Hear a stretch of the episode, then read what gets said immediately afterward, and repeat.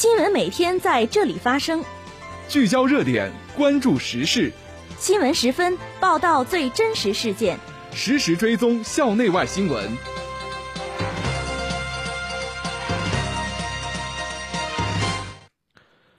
听众朋友，下午好，欢迎收听今天的新闻十分。今天是二零一九年十一月二十八号，星期四，农历十一月初三。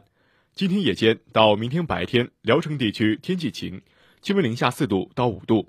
首先，让我们关注历史上的今天。一九九零年十一月二十八号，中国人正式注册顶级域名 CN。一九八七年十一月二十八号，我国首次颁发建筑工程鲁班奖。这次节目的主要内容有：我校科技特派员工作获省科技厅通报表扬；我校召开二零二零年创青春大学生创业大赛筹备工作推进会。习近平同苏里南总统会谈，李克强主持召开国务院常务会议。下面请听详细内容。首先是校内新闻。近日，山东省科技厅发布了关于通报表扬一批科技特派员及组织实施单位的通知，对包含我校在内的一批科技特派员组织实施单位及我校三名科技特派员进行了通报表扬。在通报表扬的三十五家组织实施单位中，高等院校占五所。我校刘桂琴、张富军、张演义三名教师获通报表扬。我校自一九九九年推行科技特派员制以来，积极参与科技特派员的选派工作，并逐步探索科技特派员的激励机制，从农业科技特派员延伸探索了企业科技特派员制度。至今，全校共派出科技特派员上百人次。我校选派的科技特派员坚持下沉农村、涉农企业，到田间地头指导种植技术、养殖技术，开展技术培训。承担推广项目，服务三农事业，助推精准扶贫。近日，我校第十六届挑战杯全国大学生课外学术作品竞赛工作总结暨二零二零年创青春大学生创业大赛筹备工作推进会于第四会议室举行，校党委常委、副校长赵明吉出席会议，团委、创新创业学院负责人等参加会议。会上。校党委书记宗传军汇报了我校第十六届挑战杯全国大学生课外学术作品竞赛参赛整体情况，介绍了我校二零二零年创青春大学生创新创业大赛筹备工作安排。赵明吉做总结发言，对本届挑战杯竞赛获奖师生表示祝贺，对我校科技创新工作取得的成效表示肯定。他表示，学校要进一步学习总结经验，打磨精化作品。打造一批冲击国赛的高质量创新项目。此次会议对第十六届挑战杯全国大学生课外学术作品竞赛工作进行了全面总结，并为二零二零年创青春大学生创业大赛筹备工作打下良好基础。近日，由外国语学院承办的聊城大学第四十九期县林大讲堂在西校区图书馆大报告厅举行。上海外国语大学研究生院院长赵荣辉教授应邀做客本期县林大讲堂，为我校外国语学院大一、大二年级学生做了题为“语言与性别差异”的学术报告。党委常委、副校长赵明吉，中国社会科学院民族学与人类学研究所研究员黄行，外国语学院院长陈万惠，党总支书记齐登红及学院部分教师参加大讲堂。赵荣辉教授从人类与语言之间的关系入手。阐述了语言与性别差异的关系。赵教授认为，对语言的性别的研究分为两条路：一是把语言看作一种结构体系；二是把语言当成一种工具。最后，赵教授在现场也为男女性提出了在日常语言交流的建议，学会换位思考。此次讲座拓宽了同学们的视野，提高了同学们对专业知识的学习兴趣，有利于培养全面型人才。下面是学院快讯：十一月二十六号。生命科学学院小桔灯志愿服务大队于聊城市特殊教育中心小学举办“科普之光，点亮心灯”活动。志愿者通过讲解人体部分器官模型、教同学们辨别相克食物、发放梦想书签等方式，不仅让聋哑儿童懂得一些生活常识，感受到社会的关爱，更让他们勇于实现自己的梦想，点亮心中的明灯。十一月二十四号。化学化工学院举办“漫谈信息化时代的阅读”书香讲坛活动，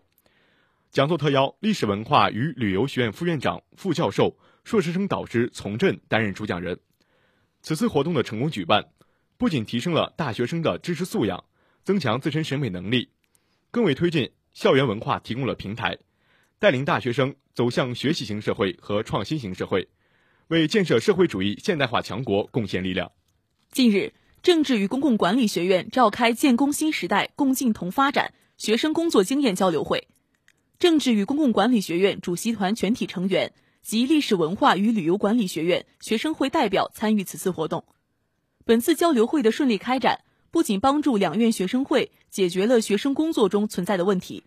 促进了学生组织进一步发挥积极向上的引领指导作用，而且促进了两院学生会的交流，增进了两院的友谊。十月二十四号，历史文化与旅游学院于聊城市东昌府区人民公园举办。礼赞共和国，共筑航天梦主题活动，志愿者向孩子们介绍了我国航天事业的发展史和巨大成就，利用制作的火箭模型向孩子们分享我国的科技强国战略。通过此次活动，不仅有利于孩子们了解我国航天事业的发展与成就，而且对提高志愿者对航天事业的关注，共筑伟大中国航天梦具有积极作用。接下来是国内国际新闻。十一月二十七号。中国国家主席习近平在人民大会堂同苏里南总统鲍特瑟会谈，两国元首共同宣布中苏建立战略合作伙伴关系。习近平指出，苏里南是首批同新中国建交的加勒比国家，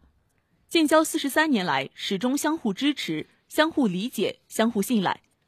中苏关系长期处于中国同加勒比国家关系前列，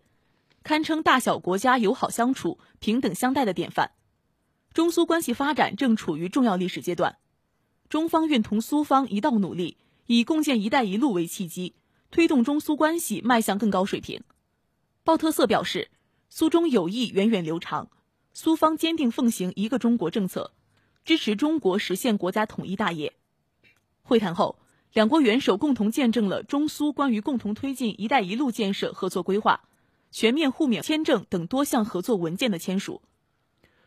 十月二十七号，国务院总理李克强主持召开国务院常务会议，部署以实施优化营商环境条例为契机，加快打造市场化、法治化、国际化营商环境，更大力度为各类市场主体投资兴业破堵点、解难题，为发挥好营商环境评价的引导和督促作用。会议要求，在二零一八年以来，全国部分城市开展的国内营商环境试评价基础上，以市场主体感受为依据。改进指标体系和评价方法，既查找解决共性问题，又不增加地方和企业负担。要对标国际先进，抓住纳税、获得信贷、跨境贸易等短板弱项，推出有针对性的改革举措，定责任、定时限，逐项落实，加快推广社会认可、行之有效的做法，推动推动营商环境持续改善。十一月二十八号，中国在太原卫星发射中心用长征四号丙运载火箭。成功将高分十二号卫星发射升空，卫星顺利进入预定轨道，任务获得圆满成功。高分十二号卫星是高分辨率对地观测系统国家科技重大专项安排的微波遥感卫星，地面向源分辨率最高可达亚米级，主要用于国土普查、城市规划、土地确权、路网设计、农作物估产和防灾减灾等领域，可为“一带一路”建设和国防现代化建设提供信息保障。长征四号丙运载火箭和高分十二号卫星均由中国航天科技集团有限公司所属上海航天技术研究院研制。此次任务是长征系列运载火箭的第三百二十次航天飞行。听众朋友，今天的新闻时分就为大家播送到这里。编辑赵文正，播音宋新荣、傅瑞思。感谢您的收听，下次节目再会。